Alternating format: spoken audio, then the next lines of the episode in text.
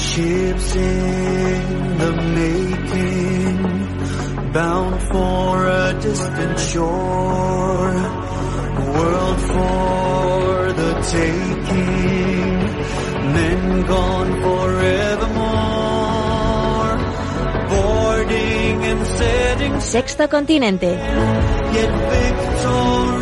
Dirigido por el obispo de San Sebastián, Monseñor José Ignacio Monilla.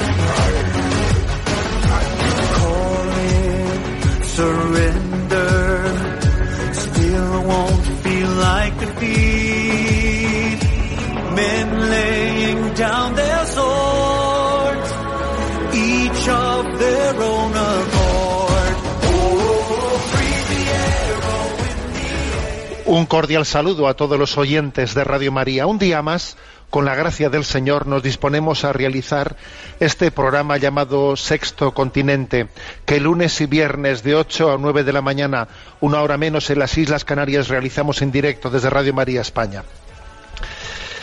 Estamos en una semana muy clave en la historia de España, en la historia del mundo los entendidos, los responsables de administrar este momento de crisis en esta pandemia del coronavirus, nos dicen que en esta semana pues se tiene la esperanza que en España se pueda alcanzar el pico de la cumbre de, de- esa incidencia, ¿no? En número de muertos y en número de afectados. En este momento, cuando os hablo, que obviamente los que escuchéis este programa en diferido a través de los podcasts, pues eh, los datos que voy a dar habrán quedado ya trasnochados, pero en este momento en España hay 1.700, ha habido 1.756 fallecidos por este motivo y unos 28.600 diagnosticados a nivel mundial. Estamos hablando de unos 14.000 muertos y 330.000 casos diagnosticados. Y como digo, en España, pues eh, los responsables de este operativo para luchar contra la pandemia tienen la esperanza de que a ver si en esta semana se alcanza ese pico y comienza un poco a, remitir ¿no? y a decrecer. Eh, yo quisiera subrayar lo siguiente. ¿eh?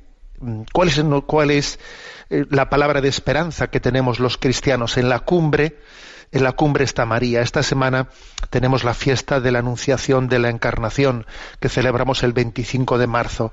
Y creo que la Iglesia también eh, ha fijado los ojos en ella. Ha fijado los ojos en ella como Madre de Misericordia, pidiéndole que en este valle de lágrimas sea mediadora de esa misericordia divina. Y entonces esta semana tenemos grandes convocatorias que, que voy a aprovechar esta entradilla del programa para, pues para recordarlas, ¿no? El 25, el miércoles, el Papa nos ha pedido que durante ese día recemos Padre Nuestros, pero que especialmente a las 12 del mediodía, en esa hora del Ángelus, nos unamos todo el orbe católico para rezar un Padre Nuestro, todos juntos, ¿no? A las 12. ¿Os acordáis de lo que dice el Evangelio? Si dos o más le piden al Padre, todos nos unimos a las 12 para rezar ese Padre Nuestro.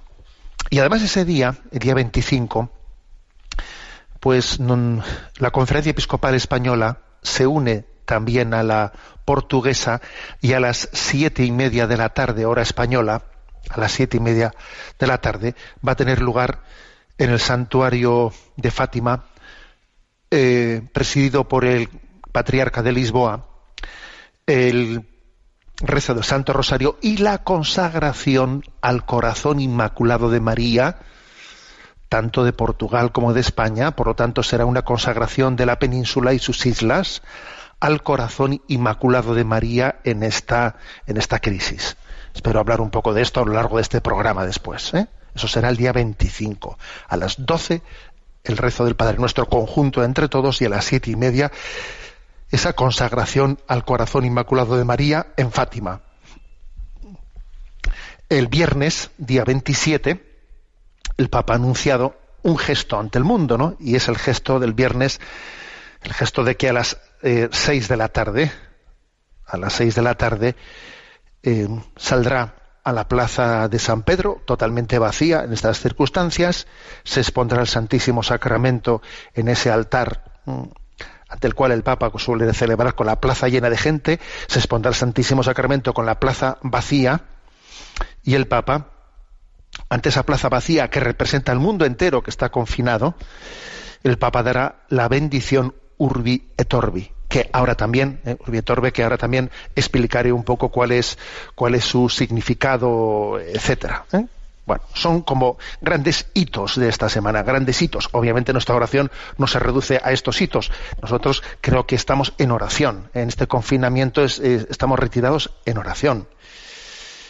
El rosario en familia es un, se está redescubriendo en muchos hogares en este momento. ¿Sabéis lo que es eso? ¿Sabéis lo que es que en esta crisis se redescubra el rosario en familia? ¿Os imagináis que este fuese, ¿no? Que esta fuese una oportunidad para que miles de familias redescubran el rosario en familia. ¿Os imagináis lo que sería eso, no? Es decir, que yo ayer me acordé mucho de esto en el en el en, el Evangelio, al predicar el Evangelio de ayer, cuarto domingo de tiempo de cuaresma, en el que se proclama ese Evangelio de la curación del ciego de nacimiento, ¿no? Y dice, ¿quién pecó? Ni pecó él ni pecó su padre, sino para que se manifieste la gloria de Dios. Mira, Jesús no habla de por qué es, sino de para qué es. No, ni pecó él ni pecó su padre, sino para que se manifieste las obras de Dios, la gloria de Dios. Y en ese para qué vamos a retomar el, el rosario en familia. Vamos a agarrarnos a ese rosario que es cuerda, cuerda de salvación. Por lo tanto, eh, esta es una gran convocatoria. Estamos en una semana de una gran convocatoria. Confiamos, ¿no? Nos dicen los responsables, confiamos a ver si podemos alcanzar el pico, ¿no? Ese pico de esa curva y que comience el decrecimiento de esta gran pandemia, por lo menos en España, ¿no? Bueno, pues en la cumbre está María. En la cumbre está María y a ella le invocamos como Madre, Madre de Misericordia. Sexto Continente es un programa que tiene también la característica de tener interacción con los usuarios de Twitter y de, Instagram a través de la cuenta arroba obispo munilla, con los que son usuarios de Facebook, de Facebook a, través de la, del muro que lleva mi nombre personal, de José Ignacio Munilla, y recuerdo, como siempre, que hay una página web multimedia, www.enticonfio.org, en el que tenéis acceso pues, a muchos materiales, incluido también los, los programas anteriores de Sexto Continente que se encuentran allí, pues tanto como en el podcast de Radio María. Bueno, y dicho esto, ¿qué primer tema quiero tratar? Vamos a ver, ¿cómo acceder al perdón de Dios, al perdón de Dios en este tiempo de crisis de la pandemia de coronavirus, en este tiempo en el que estamos enclaustrados, ¿no? En este tiempo de confinamiento, ¿cómo acceder a ese perdón de Dios? ¿Qué es eso de las indulgencias plenarias que, se han hecho públicas, ¿no? que, se, que se han ofrecido en ese tiempo de crisis? ¿Qué es eso de la bendición urbi et orbi? Bueno, mm, vamos a hablar de esto, ¿de acuerdo? ¿Mm? Vamos a ver, una primera, una primera cosa importante eh, que hay que recordar es algo dicho por el Santo Padre en una de las misas de Santa Marta de esta semana, y es el hecho de que en esta situación en la que estamos confinados y por lo tanto no tenemos esa facilidad de poder acercarnos a recibir el sacramento del perdón, Santo Padre ha recordado algo que, está incluido, ¿no? que forma parte de la fe católica, que está en, está en el catecismo de la Iglesia Católica, en el punto 1452, y además ya lo dijo el concilio de Trento, ¿no? En su tiempo, en el capítulo cuarto de la doctrina del sacramento, del, sacramento de la penitencia, o sea que forma parte de la, de la tradición de la Iglesia, y es que cuando uno no puede acercarse a recibir el sacramento del perdón, lo que tiene que hacer, lo que puede y debe de hacer, es hacer un acto de contrición interior, o sea, ponerse en presencia de Dios hacer ese examen de conciencia en su presencia, pedirle a Dios un acto intenso de amor que sea también un, un, dolor de sus pecados, un rechazo de sus pecados, manifestárselos interiormente a Dios, hacer un voto, un voto ¿no? de deseo de confesarlos al sacerdote en cuanto tenga la oportunidad, ¿eh? ese voto, ese voto interior también está incluido ¿no? dentro de ese acto de contrición, y de esa manera él puede recibir el perdón de los pecados. Es decir, el, perdón de los pecados no es que uno lo vaya a recibir en el momento en el que el sacerdote le dice yo te absuelvo de tus pecados en nombre del Padre, del Hijo Espíritu. El hombre que, o sea, cuando le dice eso y le hace, ¿no? La señal de la cruz, le da la absolución, no es que en ese momento, o sea, en ese preciso instante, sea cuando recibe el perdón de los pecados. ¿eh? No, sino que si él ha hecho intensamente un acto de contrición y de amor a Dios y un propósito de enmienda, con un voto de confesarse en cuanto tenga la oportunidad, posiblemente el perdón ya lo había recibido antes de recibir la, mm, absolución. ¿Mm? Es decir, esto, esto, que estoy diciendo es doctrina católica ¿eh? desde el concilio de Trento, bueno, desde siempre, pero manifestado públicamente en el concilio de Trento. Es decir, no es como, eh, por ejemplo, pasa en la consagración de la Eucaristía. ¿En qué momento el pan y el vino pasan a ser cuerpo y sangre del Señor? En el mismo momento en que el sacerdote dice, tomad y comed, esto es mi cuerpo. O sea, eh, ahí sí, hay las palabras, las palabras consacratorias son las palabras en ese mismo momento es cuando está teniendo lugar la transustanciación, ¿no? Pero no es el caso exactamente del sacramento de la confesión, eso es un poco distinto. El sacramento de la confesión es, es todo un proceso. Es un proceso en el que el perdón de los pecados, o sea, esa reconciliación con Dios, Dios la puede dar, Dios la puede dar o sea, de hecho la da en el momento en el que existe esa contrición, contrición, aun cuando todavía no, haya, no se haya acercado. ¿Por qué? Porque esa contrición, me refiero al, sacerdote para manifestar sus pecados y recibir la absolución, porque esa contrición, si está bien hecha, incluye el voto, ¿eh? incluye el voto de, confesar los pecados en cuanto, en cuanto pueda y tenga la oportunidad. ¿eh? Ese se llama el votum confessionis. ¿eh? Votum confessionis es el, el, voto, la promesa, o sea, el deseo firme, el compromiso de confesarme en cuanto que pueda. Por lo tanto, en estos momentos, lo que el Papa nos ha recordado es que una manera de recibir el perdón de Dios en este tiempo es haciendo ese acto de contrición perfecto, ¿eh? que, que, suponga un acto intenso de amor de Dios con un deseo de iniciar una vida nueva, rechazando todo, toda complicidad con nuestro pecado, eh, haciendo un voto de confesarme en cuanto que las circunstancias me lo permitan, ¿eh? Y adelante, uno puede, uno puede eh, tener esa certeza en la medida que el Señor nos la puede dar, ¿no? De decir, he recibido el perdón de Dios, ahora tira para adelante. Bueno, primer asunto importante, vale. Dicho esto, también eh, la, Iglesia ha recordado estos días que estamos en una circunstancia en la que el obispo diocesano puede determinar en su diócesis que, se den circunstancias para impartir la absolución colectiva. La absolución colectiva que, por desgracia, ¿no? en desobediencia a la Iglesia, se ha impartido en muchos lugares, pues eso, dar una solución colectiva sin que la gente se confiese, de una manera totalmente injustificada y contraria a, la mente de la Iglesia que la mente de la Iglesia la reserva para situaciones eh, extremas, ¿eh? extremas. Bueno, ahora sí pueden darse situaciones extremas en las que el obispo permita, ¿no? O sea, de, la autorización para dar esa absolución colectiva.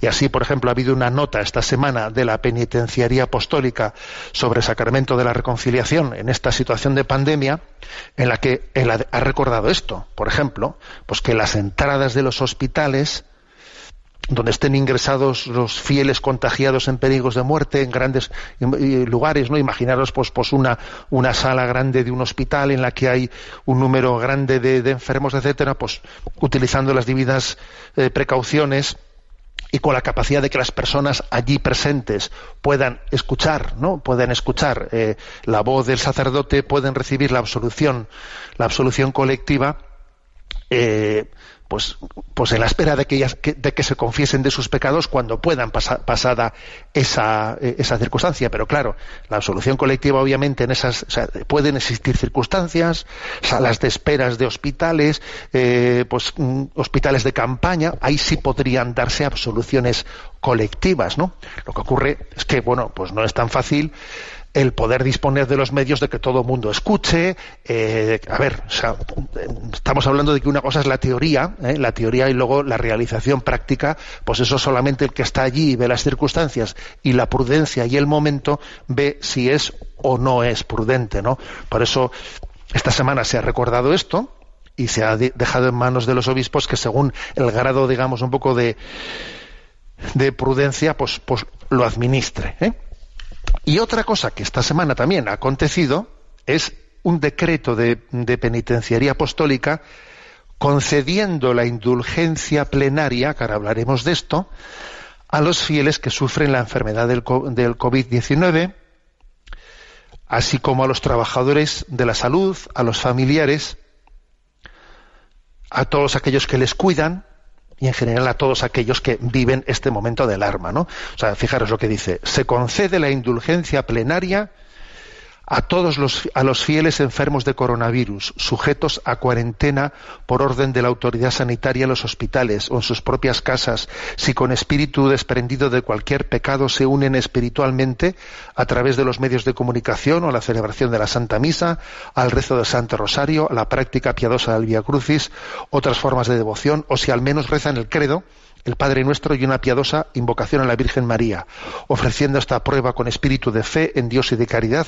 hacia los hermanos, con la voluntad de cumplir las condiciones habituales, confesión sacramental cuando pueda, ¿no? Comunión eucarística cuando pueda y oración por el Santo Padre. Vale.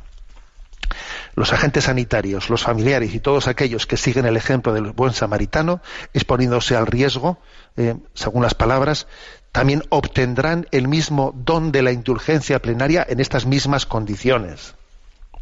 Esta penitenciaría apostólica, además, concede de buen grado, en las mismas condiciones, la indulgencia plenaria también aquellos fieles que, o sea, en el fondo es un ofrecimiento de, indulgencia plenaria, especialmente a los que están siendo afectados por el coronavirus, a los que trabajan en esta gran crisis, pero vais a ver que al final aquí lo hace extensivo a todo el mundo, ¿no? También a aquellos fieles que ofrezcan el Santísimo la visita al Santísimo Sacramento o la adoración eucarística o la lectura de la Sagrada Escritura durante al menos media hora o el rezo del Santo Rosario o el ejercicio del, del Via Crucis o el rezo de la Corona de la Misericordia para implorar de Dios el fin de la, de la epidemia. Y además concede también la indulgencia plenaria a todos los que estén en el momento, en el momento de la muerte. ¿eh? que en la medida de lo posible se unan, ¿eh? se unan pues con un gesto.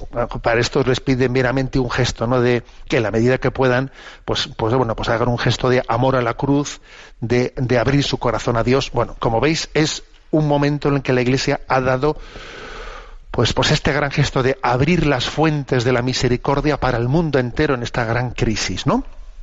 A ver, recuerdo brevemente, recuerdo brevemente qué es esto de la indulgencia plenaria, qué es esto de las indulgencias. nosotros en nuestra doctrina católica distinguimos entre la culpa, ¿eh? la culpa y la pena. La culpa, la culpa, o sea, la ofensa a Dios, la ofensa a Dios se perdona por el sacramento de la confesión. O también se perdona pues por el acto de contrición con la promesa de confesarse, ¿no? ¿Eh? la ofensa a Dios es una cosa. Y otra cosa es la pena, que es lo que podríamos decir es el, desorden que el pecado ha producido en mi vida que necesita ser purificado para podernos preparar para gozar de la visión de Dios, ¿no? Ah, para la plena santificación y la visión de Dios en el cielo. O sea, es decir, un pecado tiene un doble efecto. Uno es la ofensa a Dios y otro es el desorden que genera dentro de tu alma.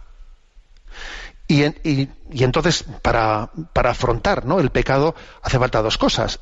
eh, la principal ciertamente es el perdón de nuestra culpa, el perdón de esa ofensa. Y Dios te perdona la ofensa que tu pecado no ha infligido en el corazón de Dios, te la, perdona mediante el sacramento de la confesión. Y también te la puede perdonar pues mediante el acto de contrición, ¿no? El acto, de contrición con, bueno, pues en, el, en la espera de que puedas confesarte cuando, cuando las posibilidades te lo permitan. Y, lo, y el otro efecto, o sea, el desorden no, la ofensa en el corazón de Dios, sino el desorden que el pecado ha generado en ti, dentro de ti, tiene que ser purificado, pues mira, eso se purifica en esta vida a través de actos de caridad hacia el prójimo, ¿eh?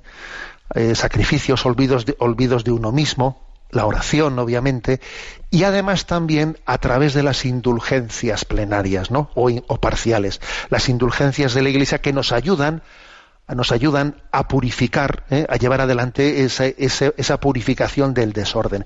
Eso es lo que es la indulgencia, ¿eh? y en este caso la, indulgencia plenaria.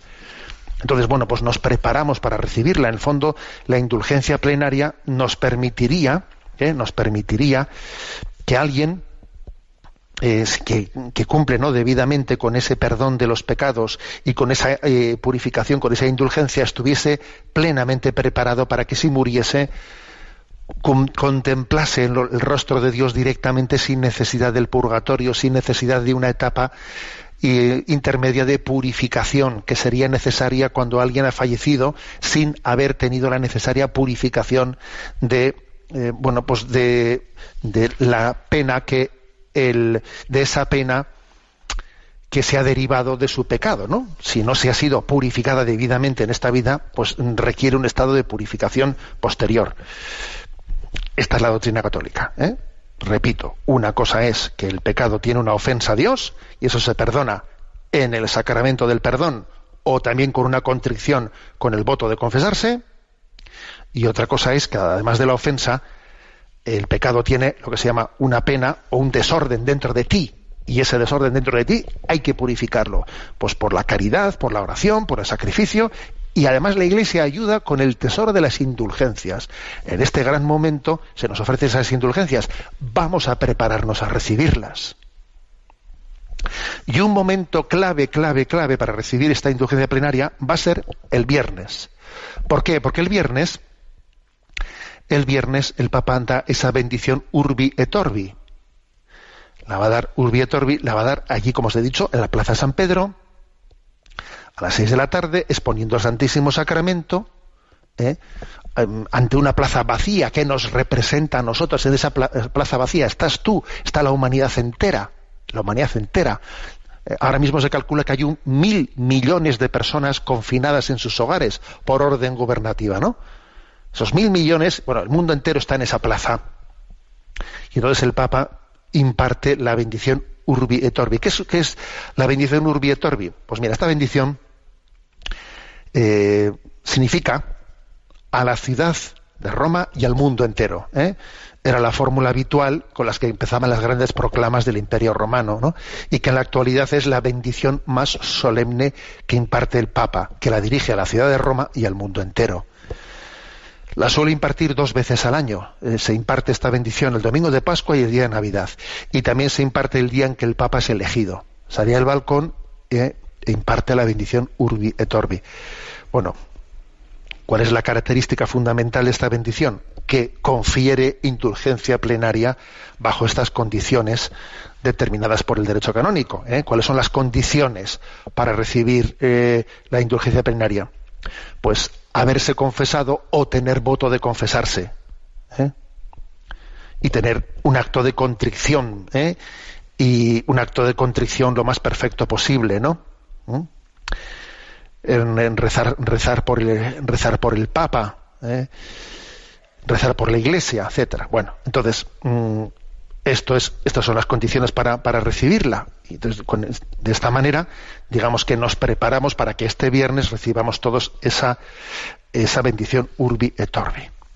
Bueno, yo quisiera como, a ver, esta explicación que he dado, yo la pondría bajo el título, bajo el título, el perdón de Dios ¿eh? en tiempos de crisis, el perdón de Dios y la purificación de nuestros pecados, ¿no? En este tiempo de crisis, en, en este tiempo de esta pandemia del coronavirus.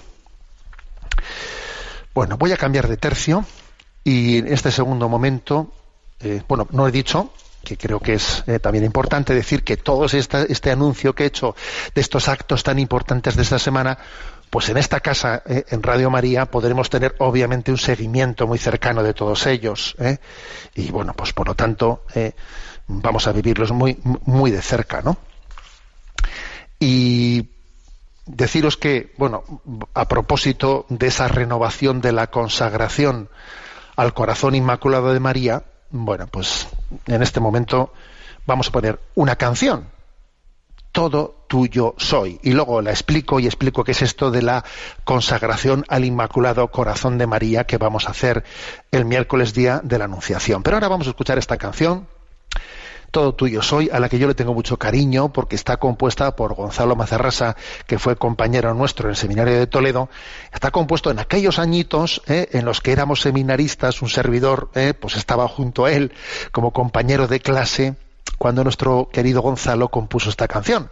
Entonces, claro, tú esta vez eras su compañero de clase y él te llega una mañana y te dice, oye, mira qué canción he compuesto. Y me acuerdo que allí el hombre nos la tarareaba, eh, pues porque según iba componiendo canciones nos preguntaba, ¿te gusta esta? ¿Te gusta la otra? Y nosotros, pues encantados, ¿no? De ser un poco testigos de su creatividad. Y me acuerdo que una mañana, pues, eh, pues él nos, nos cantó esta canción, Todo tuyo soy, todo lo que tengo es tuyo, María, ¿no? Y todo lo tuyo te doy. Si amanece hoy en mi vida, es solo gracias a ti. Tú me diste la alegría cuando yo te la pedí. Cuando yo ya me perdía, madre, tú estabas allí y del suelo recogías lo que quedaba de mí. Cambiaste mi despedida y me mostraste tu amor. Tú eres la esperanza mía y así me llevas a Dios. Para Él, en ese día, robaste mi corazón, aunque no lo merecía, tú fuiste mi vocación. Todo tuyo soy, María, todo tuyo soy, todo lo que tengo es tuyo y todo lo mío te doy. Escuchamos esta canción. Todo tuyo soy, María, todo tuyo soy, que tengo es tuyo y todo lo mío te doy. Todo tuyo soy,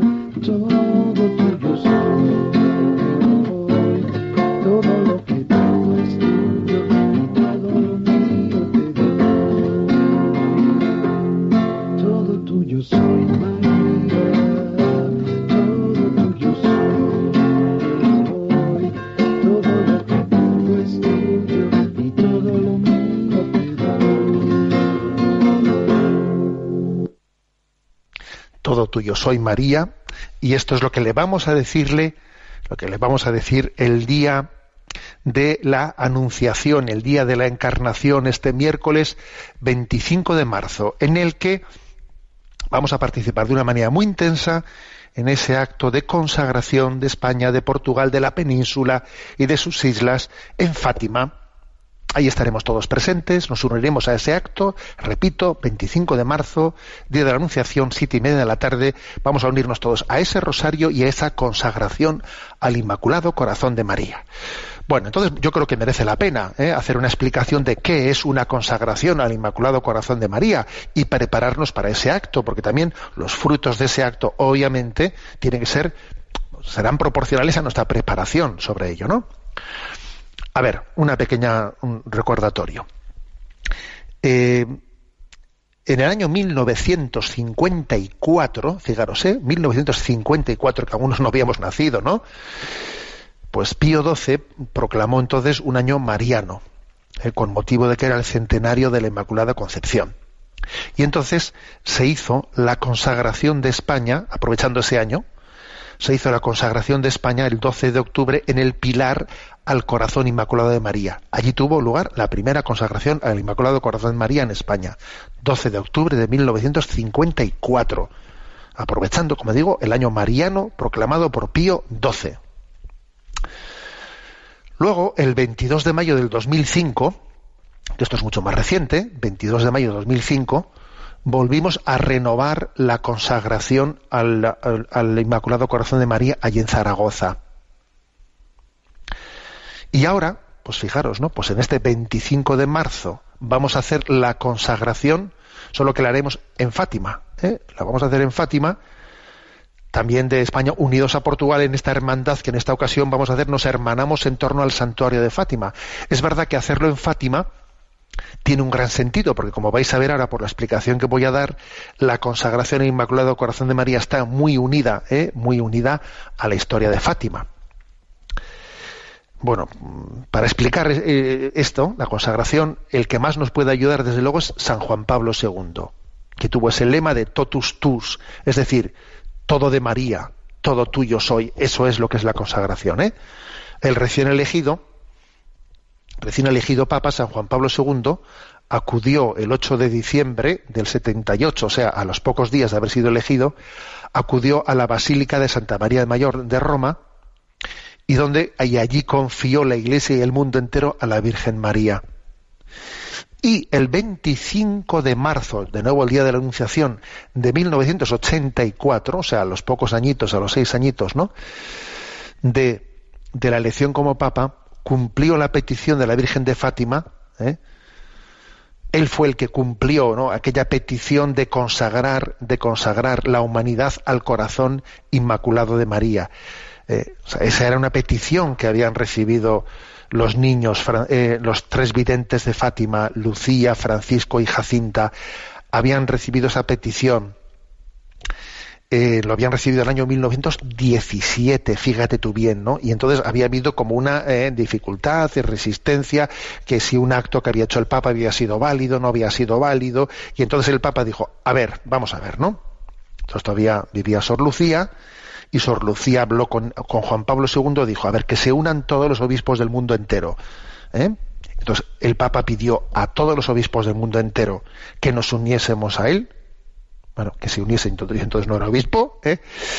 y el año 1984 eh, se hizo esa consagración del mundo entero, del Papa unido a todos los obispos del mundo, cumpliendo la petición que la Virgen María había hecho a Lucía, Francisco y Jacinta en el año 1917. El Papa cumplió esa petición, ¿no? El 25 de marzo de 1984. Por eso San Juan Pablo II, vamos, es el Papa clave, ¿no? Para entender lo que es la devoción al corazón inmaculado de María y lo que es esto de la consagración que vamos a renovar este miércoles, ¿no? El Papa dijo entonces me pongo en las manos de la madre de mi maestro, totus tus. En las manos maternas dejo todo y todos aquellos con los que me he relacionado mi vida, se ha relacionado mi vida y mi vocación. En estas manos dejo sobre todo a la Iglesia y también a mi nación y a toda la humanidad. Entonces, vamos a ver. cómo explicar el sentido de la consagración al Inmaculado de María. ¿Qué sentido espiritual, teológico tiene? Cuatro puntos. ¿eh? Los voy a explicar en cuatro puntos. Primero, la consagración es una unión libre y consciente de nuestra voluntad a la de Dios. Una o es una un acto por el que libre y conscientemente ¿eh? decimos soy tuyo. A ver, eso por el bautismo, los cristianos estamos consagrados a Dios. O sea, el bautismo es el que pone en nosotros el sello de soy de Dios. Pero eso que por el bautismo es, es, no basta que sea en teoría, sino que hace falta que tengamos conciencia viva, existencial, vital de ello. Luego, lo que es en teoría, hay que desempolvarlo, ¿no? Y hay que pasar a ser una experiencia viva. No tiene que ser un hecho teórico, tiene que ser consciente y libre. Y por eso se renueva esa consagración, que en el fondo es una renovación del bautismo. Soy, soy de María, y en María soy de Cristo. Entonces, bueno, pues eh, el, fiat, el sí de la Virgen, eh, que fue, que preparó el sí de su Hijo en la cruz, ¿no? Nosotros nos unimos al sí de María para que ella nos enseñe a decir, si María le enseñó a su Hijo a decir sí a Dios, fíjate que es un misterio eso, ¿eh? Que una persona humana le enseñe, ¿no? Le ayude a su Hijo que, es una persona divina, pero, pero hecho hombre con todas, ¿no? Con ese es el misterio de la encarnación. Una persona divina hecho hombre con todas las, eh, con todas las consecuencias. María le enseña a su hijo a decir sí. María nos va a enseñar a nosotros a decir sí. Ella me va a decir, es la escuela del sí. Es el sí a la voluntad de Dios de manos de María. Fíjate, esto significa esto. Ese es el primer punto. Tan importante acoger la voluntad de Dios. Yo acojo la voluntad de Dios. Si no acoges la voluntad de Dios, vamos fatal, fatal. En este momento de crisis hay que acoger la voluntad de Dios. Eso es lo primero. ¿eh? Segundo punto. Primero he dicho, consagración libre y consciente de nuestra voluntad a la de Dios. Segundo, a ver, ¿qué significa esa imagen, la imagen del corazón inmaculado? ¿Por qué, se, ¿Por qué, se, elige la imagen del corazón inmaculado? Porque podría haber otras imágenes de María que no recurran a lo del corazón inmaculado, ¿no? A ver, a raíz de las revelaciones privadas de Fátima, una vez discernidas y aprobadas, hay que decir que la Iglesia ha hecho suya la práctica de dirigir las consagraciones a la Virgen bajo la advocación del corazón inmaculado de María. ¿Qué matices añade la, eh, la imagen del corazón inmaculado de María? ¿Qué matices? Bueno, añade, nos recuerda la perfección de la vida íntima de María, ¿Os acordáis de ese pasaje evangélico que dice, amarás a Dios con todo tu corazón, con toda tu mente, con todo tu ser? O sea, ese pasaje que, insiste tanto, que es, clave y principal, ¿no? Porque dice, ¿qué es lo principal? ¿Qué, qué es el mandamiento principal? Insiste, ¿no? Con todo tu corazón, con toda tu alma, con todo. O sea, es decir, el corazón indiviso, el corazón unificado, el corazón que no está dividido, dividido. Eso es lo que tiene, eso es lo que, lo que supone la advocación del corazón inmaculado de María. O sea, la totalidad de nuestro corazón, ser todo, todo y en todo, ¿no? Eso, eso, eso solamente María nos puede ayudar a hacerlo, porque es que nosotros hacemos cosas buenas, pero siempre tenemos el corazón un tanto dividido. Sí, pero aquí que voy, subo, que, bajo, hago esto, que luego hago lo contrario. O sea, a ver, frente a nuestras contradicciones, la imagen del corazón inmaculado de María es el corazón indiviso y por eso elegimos esa imagen. Y además es una imagen, la del corazón inmaculado de María, que añade a esto anterior el que nos invita a la corredención que vivió María con su hijo. ¿eh? Porque digamos que esa imagen del corazón herido, rodeado de espinas, está participando de los sufrimientos de su hijo es María corredentora. Es María que a la que eh, sufre por los pecados también que infligimos a su hijo, participa de la pasión de su hijo. ¿Mm? Recordemos cómo estando Sor Lucía, vidente de Fátima, en el convento de Pontevedra, donde allí también tuvo posteriormente revelaciones después de las de Fátima, el 10 de diciembre de 1925, se le apareció allí la Virgen con el, con el niño Jesús a su lado, ella pone su hombro en el hombro de Lucía, mientras que la otra sostiene su corazón rodeado de espinas, ¿no? Y, al mismo tiempo el niño Jesús le dice en aquella visión, ¿no?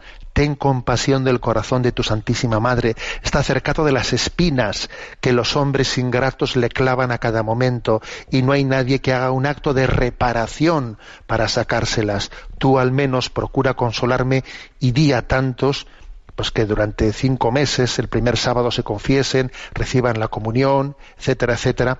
O sea, es decir, fijaros cómo hay una, cómo hay una, una petición de que participemos de esa corredención de María. María sufre con la pasión de, o sea, se une a la pasión de su hijo. Estamos llamados también a ser reparadores y a participar también de esa corredención. Por eso, este es el motivo de por qué se ha elegido, eh, por qué en esa revelación de Fátima, eh, pues Dios se, reveló, a su madre, quiso que su madre se revelase bajo la imagen del corazón inmaculado de María tercera explicación. ¿eh? Tercera, digamos, eh, explicación del sentido de la consagración que nos disponemos a hacer. La experiencia de intimidad de nuestra unión con María. Esto es una unión de corazones y nos unimos a María. El totus tus de Juan Pablo II se traduce en una vivencia de devoción en la que nos unimos tanto a ella que le dejamos que ella viva y obre en nosotros. Sí, María también vive en mí, igual que vive ¿no? la Santísima Trinidad, y María también obra a través de mí. ¿eh? Ella, al igual que Jesús, quiere amar con mi corazón, con nuestro corazón. Quiere mirar con mis ojos, consolar y animar con nuestros labios, ayudar con nuestras manos, caminar con mis pies, seguir eh, con nuestras huellas, sufrir con nuestro cuerpo, o sea, es decir, María, María quiere amar a Dios y amar al mundo a través mío. Fíjate, ¿no? Qué, unión tan íntima. Esto es San Luis María Griñón de Montfort y San Maximiliano María Colbe formularon la devoción mariana bajo la, el término esclavitud mariana, eh, subrayando la plena pertenencia a María, ¿no? pertenecer totalmente a ella y tener una unión tan íntima en la que ella, ella también mm, obra a través de nosotros, ser de ella, ¿eh? ser de ella como ella es de Cristo. ¿eh? Una unión de intimidad, una alianza de corazones con María potentísima, como veis, ¿no? Y por último, el cuarto aspecto, ¿no? que explicativo de qué significa la consagración al corazón inmaculado de María. Cuarto aspecto, el de la Inmaculada la victoria sobre el mal. ¿eh? La Inmaculada es aquella que pisa la cabeza de la serpiente. María es como el fortín de la victoria de Dios en Cristo frente al misterio del mal. Nos consagramos a, María en su corazón inmaculado, corazón inmaculado, o sea, por lo tanto, nos consagramos a la Inmaculada para participar de la paz de ese paraíso reconquistado por María. Ojo, María es una expresión, ¿no? María es un paraíso en el que el pecado no reina. En medio eh, del desierto de esta vida hay un paraíso en el que el cielo eh, ya está aquí. ¿Y cuál es el corazón inmaculado de María? Es como un paraíso reconquistado en ella, en el que el mal ya no tiene alcance, y unidos a la Inmaculada nos hacemos inexpugnables. Solo con ella podemos ser instrumentos eficaces de nueva evangelización. ¿eh? porque tenemos que vivir en ese paraíso del corazón de María, ¿no? Por eso es, nos consagramos al corazón inmaculado, inmaculado, se, se añade esa imagen de la, de la que no tuvo pecado. En definitiva, lo que nos disponemos a hacer este, este sábado, ¿no? Perdón, este sábado, este miércoles, miércoles 25 de marzo, en este momento clave de la crisis de la pandemia, etcétera, nos vamos a unir a las siete y media de la tarde a la consagración al primero al rezo al Santo Rosario y a la consagración al Inmaculado Corazón de María en el Santuario de Fátima, que va a presidir el um, patriarca de Lisboa, consagrando pues, toda la península, sus islas, Portugal y España, al corazón, renovando la consagración, porque ya estamos consagrados, renovándola al corazón inmaculado de María. ¿Cuál es el sentido de esta consagración? Bueno, pues este es el que hemos explicado. ¿eh? Renovar consciente y libremente nuestra, nuestro ser de Dios. Hacerlo vital, no solo teórico. ¿eh?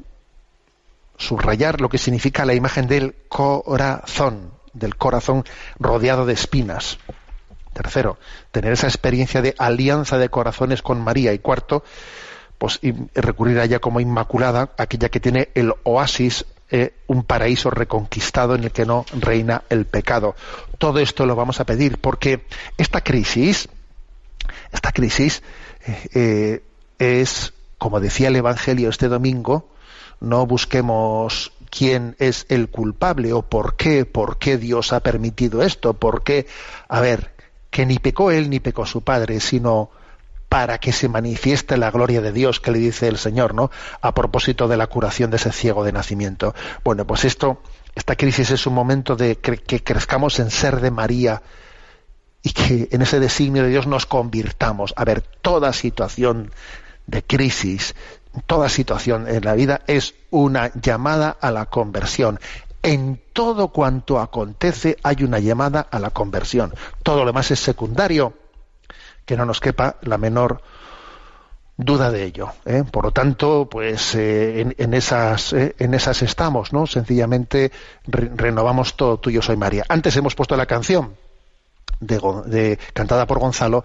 He encontrado aquí un coro, un coro parroquial. con mucha gracia el coro Satri, que se llama, ¿no? que también vuelven a cantar un coro parroquial cantando esa canción de Gonzalo, Todo tuyo soy. Lo escuchamos un momento. Aquí, como veis, pues... Eh...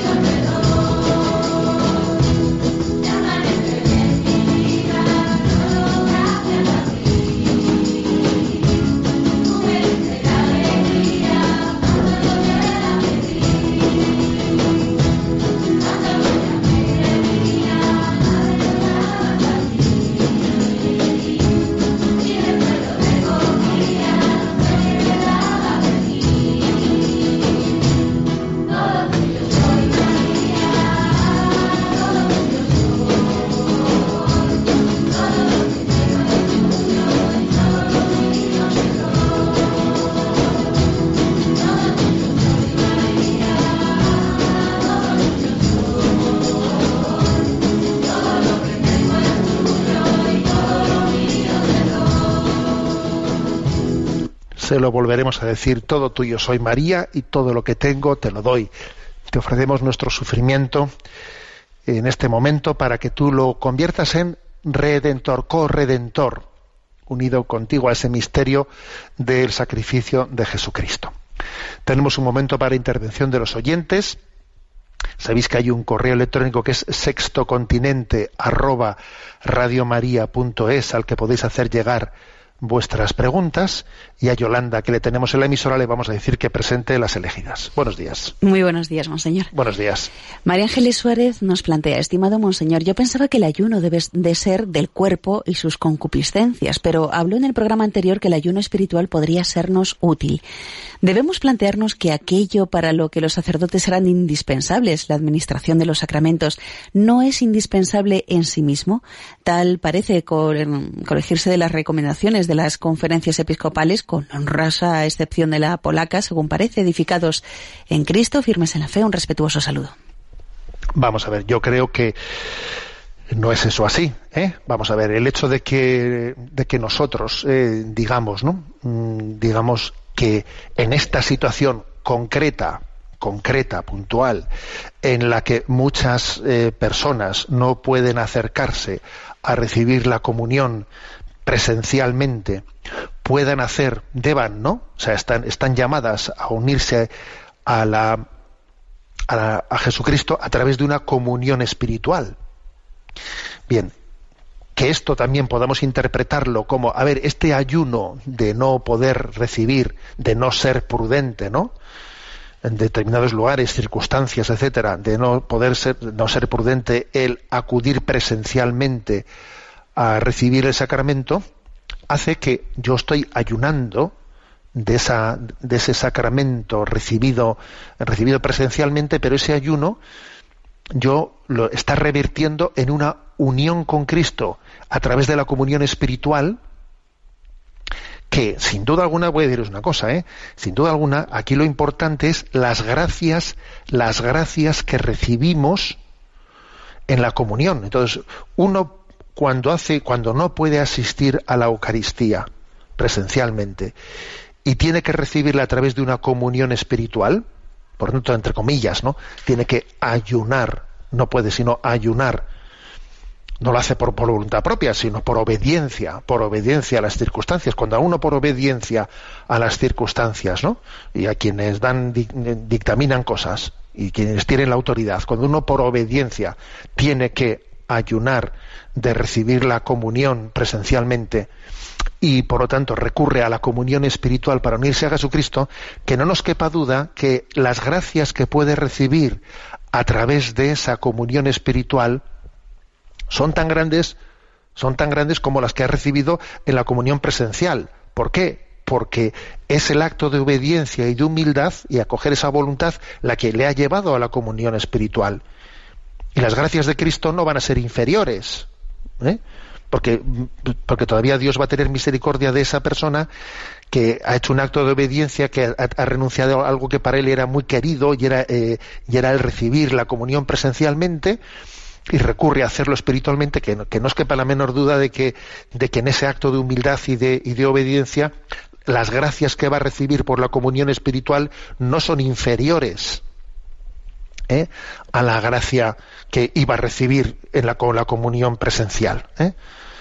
Entonces, claro, pues dice el oyente, bueno, ¿esto qué supone? ¿Como que entonces el sacerdocio no es necesario? No, hombre, por Dios, o sea, eso es una, eso es sacar una, una consecuencia que no, vamos, que no hay causa, no, no, no, no hay sujeto y predicado, ¿no? En, en eso, en, en, en tal conclusión. No, sencillamente es una situación concreta, particular, ante la cual hay que responder pues pues bueno pues confiando en que en medio de esta situación yo sé que la Eucaristía está en la parroquia yo sé que el sacerdote está celebrando él la Eucaristía en la parroquia aunque yo no pueda estar allí presente me uno espiritualmente y en esa unión espiritual Dios me da sus gracias o sea, confiamos en que Dios, Dios tiene muchos conductos, ¿no? Para dar su gracia. Y cuando, y cuando el sacramento se está celebrando en la parroquia, pero yo físicamente no puedo estar allí presente, imaginaros, ¿no? Que alguien está, pues no únicamente en esta crisis, sino en otras situaciones. Estábamos, por ejemplo, en, la cama de un hospital y desde la cama de su hospital se une al altar. Claro que participa, ¿eh? Participa en esa comunión espiritual de esa gracia sacramental de Cristo. Y eso no quiere decir que los sacerdotes no, que no, sean necesarios. ¿Cómo no van a serlo? Si está él en la parroquia celebrando el sacramento de la Eucaristía y es él el que está haciendo esa ofrenda al, Padre. ¿eh? Es por lo tanto, ¿entiendes? Bueno, pues esto hay que, hay que decirlo, porque a veces, ¿no? Pues en, esta, en este contexto se están escuchando comentarios no, porque esto en el fondo es, pues, eh, los, eh, eh, las conferencias episcopales han cedido al tomar esta decisión de, pues, en este lugar y en el otro lugar de suspender el culto público, han cedido, pues, a la, pues, al enemigo, ¿no? A, renunciar a los sacramentos. A ver, por Dios, no hagamos esa lectura en, las distintas conferencias episcopales, los distintos obispos, según la, eh, la situación en cada lugar y las medidas prudenciales, ya tomarán la decisión. Pero una vez que haya sido tomada, no hagamos lecturas de este estilo, no hagamos lecturas de este estilo, hagamos un acto de confianza en que la gracia de Cristo no nos va a faltar.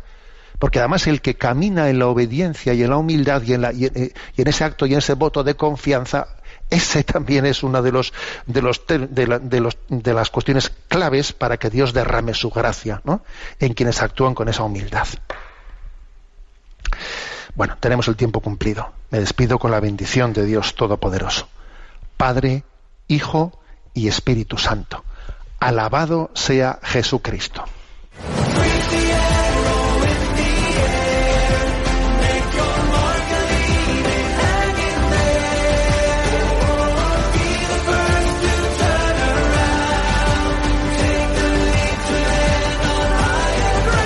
Y así finaliza en Radio María, Sexto Continente, un programa dirigido por el obispo de San Sebastián, Monseñor José Ignacio Monilla.